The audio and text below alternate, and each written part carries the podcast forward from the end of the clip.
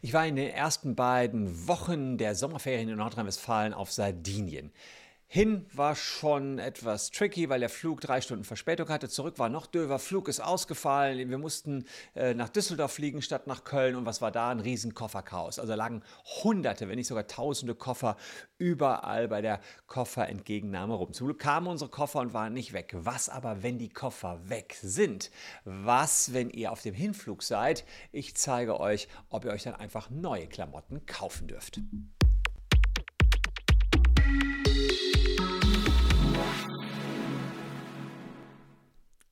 Hallo, ich bin Christian Solmecke, Rechtsanwalt und Partner der Kölner Medienrechtskanzlei Wildeborger und Solmecke. Und wer Bock hat, abonniert einfach diesen Kanal, denn hier gibt es praktische, wichtige und wertvolle Rechtstipps fürs Leben. Und die gibt es nicht nur hier auf diesem Kanal, nein, nein, die treuen Zuschauer wissen das, die gibt es auch in meinem neuesten Buch, Der Taschenanwalt und äh, wir befinden uns ja im WBS Sommerprogramm. Äh, rund drei Wochen lang haben wir hier Sommerprogramm und in diesem Sommerprogramm lese ich euch was vor aus dem Taschenanwalt, denn der Verlag hat gesagt, ich darf was kostenlos raushauen für euch und heute ist es genau diese Frage, die auch praktisch zu den Sommerferien passt. Was ist, wenn mein Koffer plötzlich Fujikato ist und äh, habe ich dann einfach Pech gehabt oder nicht? Also, habe ich Pech gehabt, wenn mein Gepäck auf dem Flug verloren geht.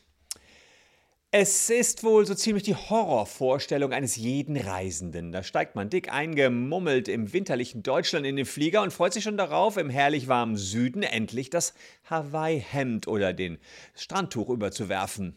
Unterwegs passiert das dann, was nicht passieren sollte. Das Gepäck mit der Sommerkleidung hat es leider nicht zum Zielort geschafft.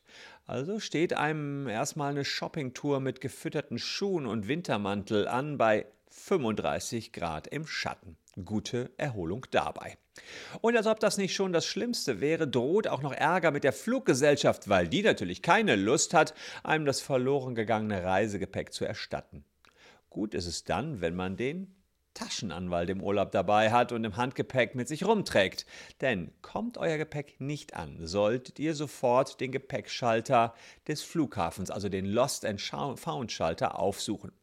Meldet euer Gepäck außerdem beim Customer Service der entsprechenden Fluglinie als vermisst und füllt das Formular aus, das der Mitarbeiter euch geben wird. Manche Fluglinien halten zudem Notfallpakete mit Zahnbürste und Unterwäsche für solche Fälle bereit. Fragt außerdem direkt nach einem Vorschuss, um die wichtigsten Dinge einzukaufen, die ihr am Urlaubsort braucht.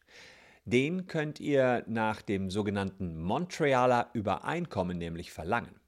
Habt ihr eine Pauschalreise gebucht, solltet ihr euren Reiseveranstalter informieren.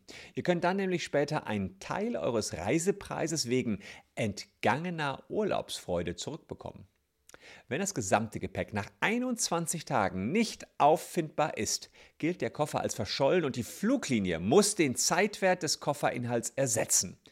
Wenn ihr nicht gerade ein Foto des Kofferinhalts oder Kaufbelege zur Hand habt, könnt ihr einfach den Vordruck der Fluglinien ausfüllen, indem ihr den ungefähren Wert und das Alter des Inhalts angeben müsst. Die Fluglinien werden auf dieser Basis den Wert eures Koffers schätzen.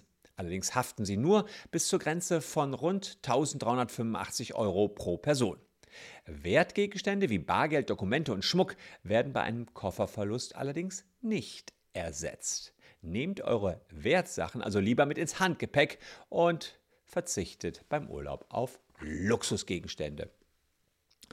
Hoffentlich hat euch der Tipp gefallen, hoffentlich ist er wichtig, hoffentlich kommt euer Gepäck an und nichts ist weg. Und den Taschenanwalt, den seht ihr hier in der Caption unten, da kommt ihr rein, kostet 14,99. Das Buch ist eine schöne Urlaubslektüre, muss man sagen, 270 Seiten und da hat man solche praktischen Tipps, die ich zusammengetragen habe, war ich so ein Jahr dran, immer mal wieder. Nach dem Dreh der YouTube-Videos habe ich den Taschenanwalt verfasst.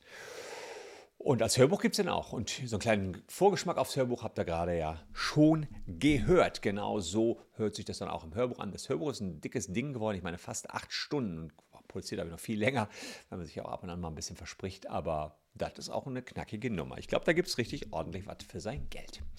Danke euch für eure Aufmerksamkeit. Hier noch zwei Videos, die euch ebenfalls interessieren könnten. Morgen gibt es die spannende Frage zu klären, ist man entweder ein Junge oder ein Mädchen oder gibt es noch irgendwie was dazwischen und wie ist das dann rechtlich zu beurteilen? Also, wer da dabei sein will, lässt ein Abo da. Ansonsten hier noch die beiden Videos für heute. Danke für eure Aufmerksamkeit Bleibt gesund und bis morgen.